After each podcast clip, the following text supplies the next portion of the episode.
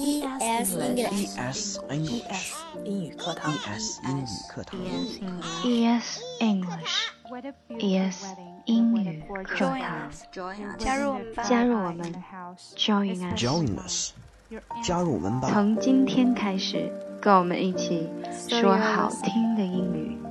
You're listening to my voice. You're interesting about English.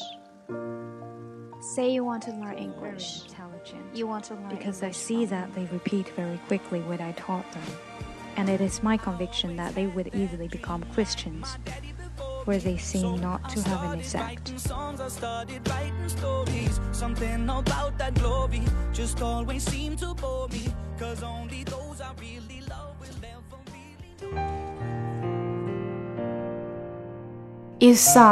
writing stories. Something about that glory just always seemed to bore me. Cause only those I really love will ever really You thought there is always the next time or second chance. But probably there is never a next time nor second chance. So please cherish what you have right now. Waiting for love. 爱的等待. They had known each other for three years. Both of them were of conservative type shy and introverted, although he had never mentioned the word of love in her presence. She was able to vaguely detect the burning passion for her in his different look. She dropped one hand after another to encourage him, but he remained big fool, never dared to disclose to his own thought. Time passed by so quickly. Three years later, she was engaged to another young man. However, she could not drive his image away from her mind on the eve of the engagement. 他们相识已有三载，两人都性格内向、羞涩保守。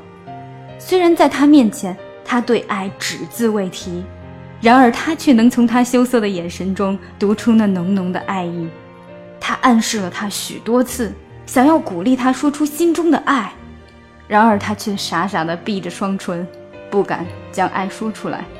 时光飞逝，转眼三年已过，他同另外一个男孩子订了婚，而在他们订婚的时候，他却对他仍然念念不忘。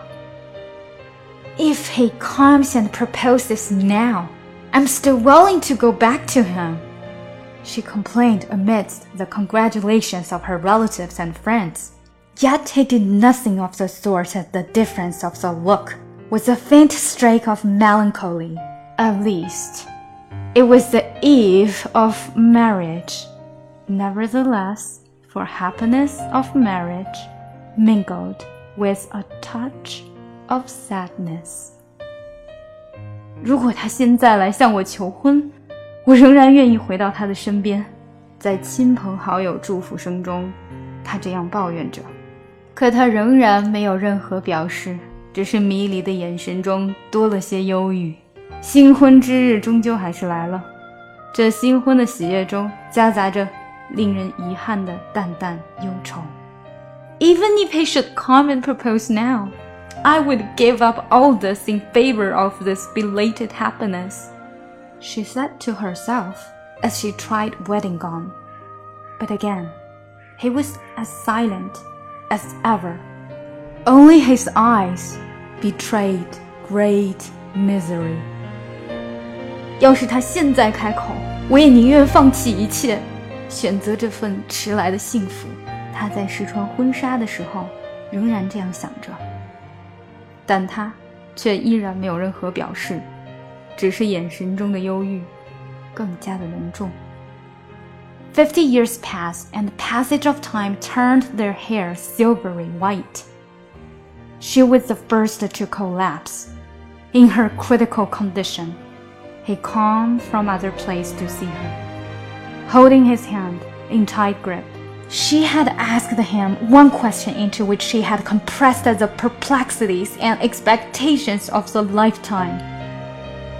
Tell me, what on earth have you been waiting for? Waiting for you, too. He mumbled out his lifelong hesitations and expectations only when he made sure no one else was within hearing. For me, what? for you to break the ice。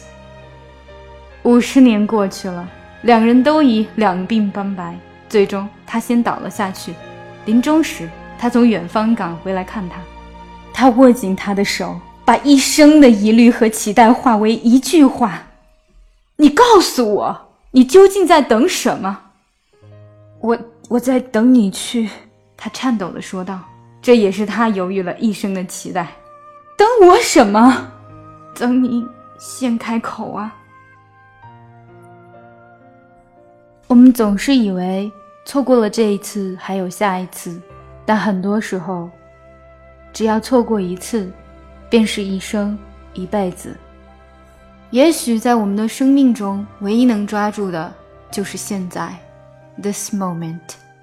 珍惜你现在所拥有的一切吧，不要让等待成为了最终的遗憾。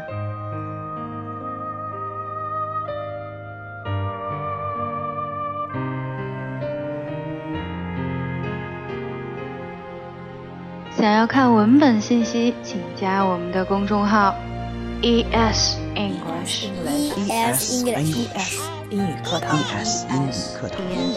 ES English。